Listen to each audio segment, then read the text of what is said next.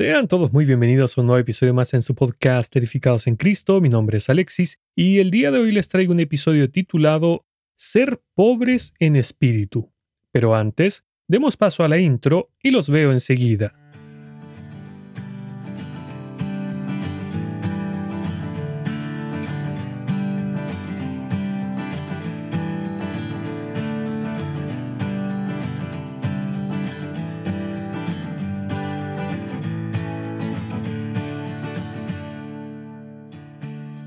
Mis amados hermanos, este es el primer episodio de una serie que haré sobre las bienaventuranzas que el Señor Jesús pronunció en Mateo capítulo 5 entre los versos 1 al 12. Así que, para comenzar, me gustaría definir la palabra bienaventurado, que en su original griego es Macarios. El Diccionario Completo de Estudio de Palabras del Nuevo Testamento de Sodiairis dice que el significado de esta palabra es bendito, poseedor del favor de Dios. Ese estado de estar marcado por la plenitud de Dios indica el estado del creyente en Cristo. El Señor dijo esto de alguien que llega a ser partícipe de la naturaleza de Dios mediante la fe en Cristo. Segunda de Pedro capítulo 1 versículo 4. El creyente es habitado por el Espíritu Santo debido a Cristo y como resultado debe estar completamente satisfecho, sin importar las circunstancias. Ser Macarios, o sea, ser bendecido, equivale a tener el reino de Dios en el corazón. Macarios es el que está en el mundo, pero que es independiente de él, pues su satisfacción proviene de Dios y no de las circunstancias que le puedan ser o no favorables. Aunque es cierto que la palabra Macarios también significa feliz, pero no en este caso en particular tal como se explica en el diccionario expositivo completo de palabras del Antiguo y del Nuevo Testamento de Mounds, el cual dice que hay dos significados para esta palabra Macarios. Escuche. Primero, un individuo Macarios es, comillas, feliz o afortunado debido a las circunstancias de la vida. Pablo dice que la viuda que permanece soltera es, comillas, más feliz permaneciendo como está, Primera de Corintios capítulo 7 verso 40. Y, en un sentido un tanto irónico, Pablo declara que es, comillas, afortunado de hacer su defensa encadenado ante el rey Agripa. Hechos capítulo 26 versículo 2. En segundo lugar, Macarios transmite la idea de ser especialmente favorecido, entre comillas, bendecido o privilegiado. Esto es particularmente cierto para el individuo que recibe el favor divino, como en las bendiciones citadas en el Sermón del Monte. María es proclamada, comillas, bienaventurada porque creyó en el informe de Gabriel, Lucas capítulo 1, verso 45. Del mismo modo, los que perseveran en la prueba y los que hacen la palabra encuentran el favor de Dios. En la mayoría de estos contextos, Macarios toma la forma de un pronunciamiento. Es decir, aunque la situación actual de los que enfrentan las pruebas es difícil, se sienten animados por la perspectiva de un futuro consuelo y recompensa de Dios, entre paréntesis, bendición. Y, por lo tanto, pueden afrontar el presente con valentía y esperanza. Hago toda esta introducción porque varias veces he escuchado a hermanos definir la palabra bienaventurado como, comillas, feliz o dichoso quitándole la importancia y el trasfondo que tiene el ser bienaventurados de Dios. Además, como hemos visto, no es el significado correcto en este caso de lo dicho por el Señor Jesús. Entonces, comencemos por la primera de las bienaventuranzas. Dice así la palabra de Dios. Bienaventurados los pobres en espíritu, porque de ellos es el reino de los cielos. Mateo capítulo 5, verso 3 Leí la versión Reina Valera 1960. Creo que la mayoría de nosotros nos hemos preguntado qué significa ser pobres en espíritu y para muchos sigue siendo un misterio. Más que seguro que a muchos les habrá pasado que se hicieron preguntas como ¿tiene que ver con ser pobres económicamente? ¿Se relaciona con ser humildes? ¿Cómo sé si soy pobre en espíritu? etcétera. Y aunque esta es la primera bienaventuranza, Llama la atención esta declaración del Señor Jesús registrada por el evangelista Mateo, pues ¿quién quiere ser pobre en estos días? o más bien reconocer su pobreza, ya que vivimos en un mundo dominado por el consumismo desenfrenado, donde el poder adquisitivo lo es todo, y en donde básicamente ser pobre es casi un delito en un mundo que busca erradicar la pobreza, cosa que jamás podrá ser. Pues dijo el Señor, porque a los pobres siempre los tendréis con vosotros. Juan capítulo 12 versículo 8 leí la versión Reina Valera 1960. Aunque tristemente debo mencionar que muchos creyentes hoy en día no desean ser pobres, sino que quieren ser iguales que el resto del mundo que tiene dinero suficiente para adquirir cuanto deseen sus corazones y que por lo tanto buscan enriquecerse en este mundo. Continuando con la bienaventuranza, en estas simples pero a la vez tan enigmáticas palabras, el Señor Jesús le enseña a su audiencia que la primera condición para ser benditos de Dios y llegar a ser herederos del reino de los cielos es siendo pobres en espíritu. Y cuando miramos la palabra pobre que usa el Señor, no es la imagen que tenemos habitualmente de una persona que carece de ciertos recursos económicos, o que no tiene para comprarse un automóvil o el último celular de moda, ni tampoco es aquel que necesita ayuda del gobierno o de un alma samaritana para poder llegar a fin de mes, sino que esta pobreza no guarda relación con lo material de manera directa. Para que podamos entender de qué nos habla el Señor, debemos mirar la palabra usada en el idioma original, la cual es tojos. Y según el diccionario completo de estudio de palabras del Nuevo Testamento de Sodiairis, dice lo siguiente: pobre e indefenso, alguien en abyecta pobreza, absoluta impotencia y completa indigencia. Mientras que el diccionario expositivo completo de palabras del Antiguo y Nuevo Testamento de Mounds dice que los tojoi, los pobres, no solo son víctimas de situaciones económicas adversas, sino que debido a su posición vulnerable, son perseguidos y oprimidos. Por lo tanto, estas personas deben tener confianza solo en Dios. Son pobres en el sentido de que son rechazados por el mundo y despreciados, y por lo tanto, buscan en Dios la vindicación final. Además, Jesús anuncia que los pobres son bienaventurados y que el reino de los cielos es de ellos. Esta parece ser la forma en que Santiago también se refiere a los pobres. ¿No ha elegido Dios a los pobres de este mundo para que sean ricos en fe y herederos del reino que ha prometido a los que le aman? Santiago capítulo 2 versículo 5. En otras palabras, podemos decir que esta pobreza de la que habla el Señor equivale a quien no tiene absolutamente nada pero en este caso es en lo espiritual, no en lo material, como ya mencioné. Y es interesante notar que la misma palabra pobre es usada para describir a Lázaro, a quien se le llama mendigo en Lucas 19.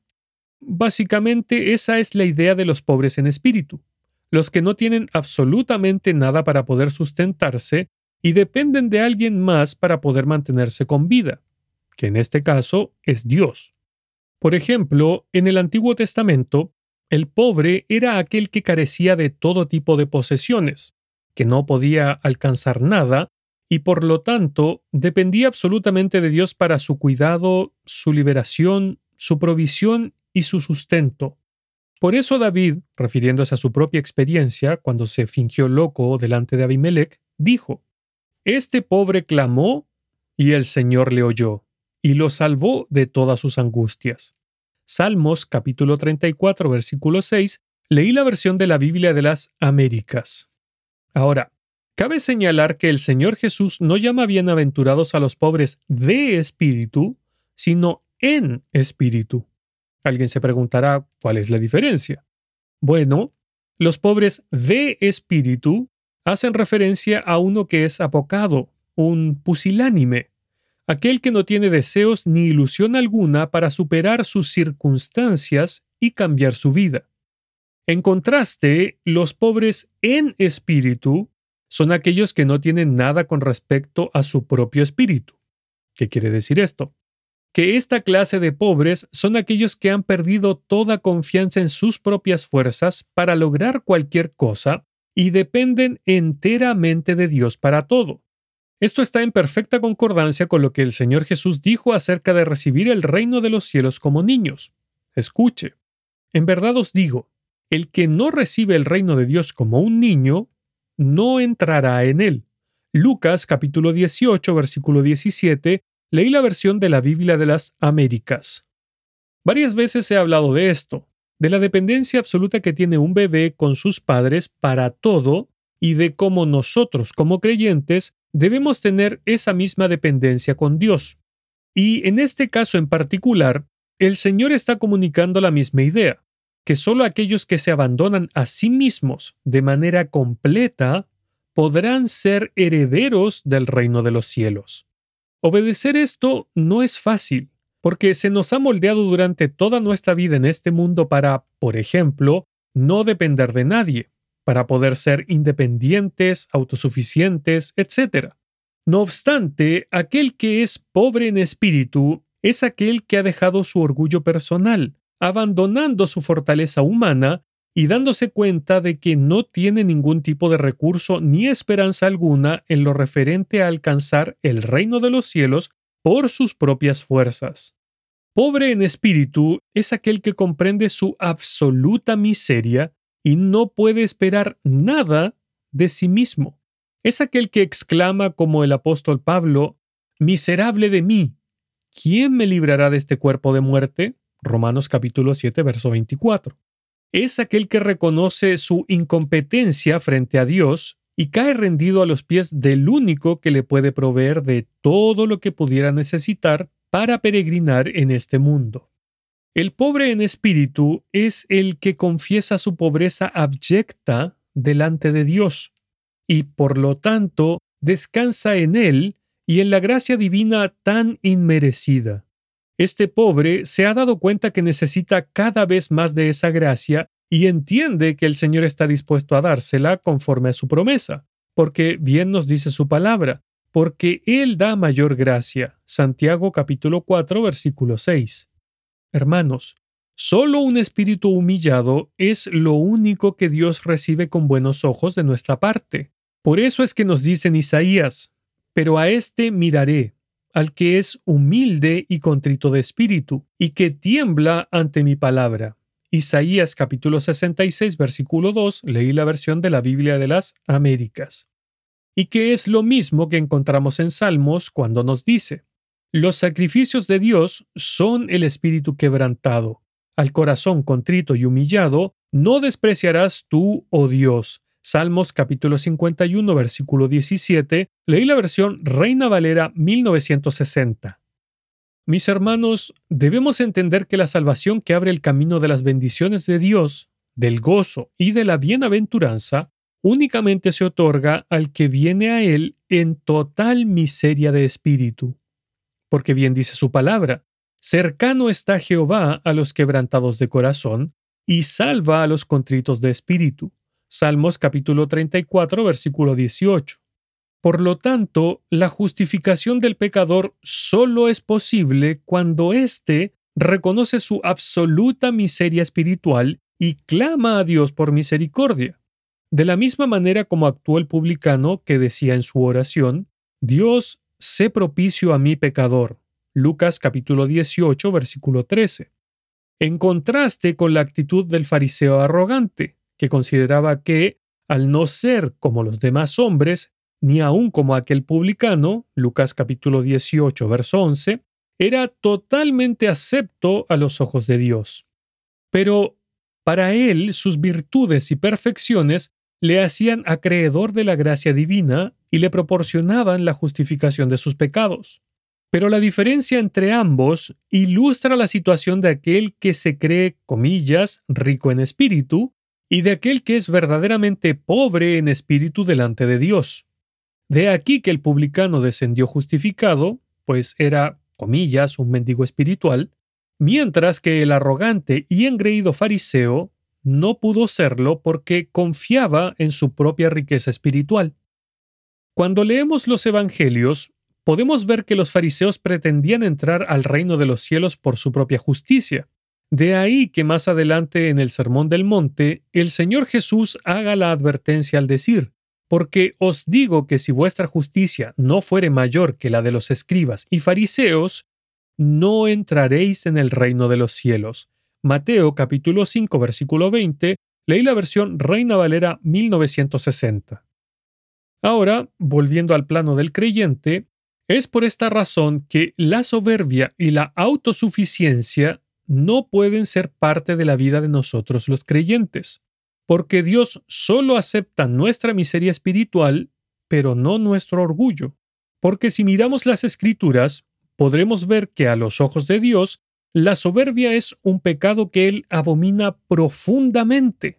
Pues bien dice su palabra, seis cosas aborrece Jehová, y aún siete abomina su alma, los ojos altivos, la lengua mentirosa, las manos derramadoras de sangre inocente, el corazón que maquina pensamientos inicuos, los pies presurosos para correr al mal, el testigo falso que habla mentiras, y el que siembra discordia entre hermanos. Proverbios capítulo 6 versículos del 16 al 19, leí la versión Reina Valera 1960.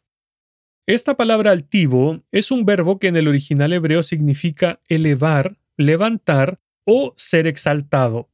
Si bien tiene varios sentidos, pero el uso aquí es precisamente haciendo referencia a la soberbia, pues describen la altivez y jactancia de la gente, exaltándose unos por sobre otros, tal como en el ejemplo del fariseo y el publicano que mencioné antes. Además, es interesante destacar que la soberbia es la primera de las siete cosas que Dios abomina. Por lo tanto, podemos hacernos una clara idea de cuánto le desagrada este pecado a Él. Pero, ¿por qué a Dios le desagrada tanto la soberbia? se preguntará alguien. Pues porque es una oposición abierta contra Él. Es el deseo de los seres humanos de no querer conformarse con los límites que Él nos impuso, ni tampoco el someternos a los mandamientos que puso sobre nosotros y que rebeldemente queremos quitar. Es por eso que su palabra nos dice que Dios resiste a los soberbios y da gracia a los humildes. Santiago capítulo 4 versículo 6. Dios no puede tolerar a los soberbios, y por eso es que los humilla, pues dice, porque tú salvarás al pueblo afligido y humillarás los ojos altivos. Salmos capítulo 18 versículo 27, leí la versión Reina Valera 1960. Mis hermanos, la soberbia únicamente nos aleja más y más de Dios y si ésta se mantiene en el tiempo, podemos llegar a una degradación tal como la que tenía Sodoma. Escuche, he aquí que esta fue la maldad de Sodoma tu hermana. Soberbia, saciedad de pan y abundancia de ociosidad tuvieron ella y sus hijas, y no fortaleció la mano del afligido y del menesteroso, y se llenaron de soberbia, e hicieron abominación delante de mí, y cuando lo vi, las quité. Ezequiel capítulo 16 versos 49 al 51, leí la versión Reina Valera 1960. Volviendo a la bienaventuranza, aquel que está viviendo en el reino de los cielos acá en la tierra, goza de las bendiciones, la gracia y los favores de Dios, siendo bendecido por él, pues nada le falta, como decía David en el Salmo 23, versículo 1, porque ese es el objetivo, que vivamos como Moisés, que se sostuvo como viendo al invisible. Hebreos capítulo 11, verso 27. Porque es el galardón prometido por Dios lo que nos ayuda a avanzar y a soportar todo lo que nos pasa en esta vida terrenal. Ahora, esto también se puede aplicar a las iglesias locales. Sí, porque si miramos, por ejemplo, las iglesias de Esmirna y la Odisea en el libro de Apocalipsis, podremos ver ejemplificada claramente la diferencia entre la pobreza de una y la altivez de espíritu de la otra. Dice así la palabra de Dios sobre la iglesia de Esmirna. Yo conozco tus obras y tu tribulación y tu pobreza, pero tú eres rico. Apocalipsis capítulo 2 versículo 9, leí la versión Reina Valera 1960.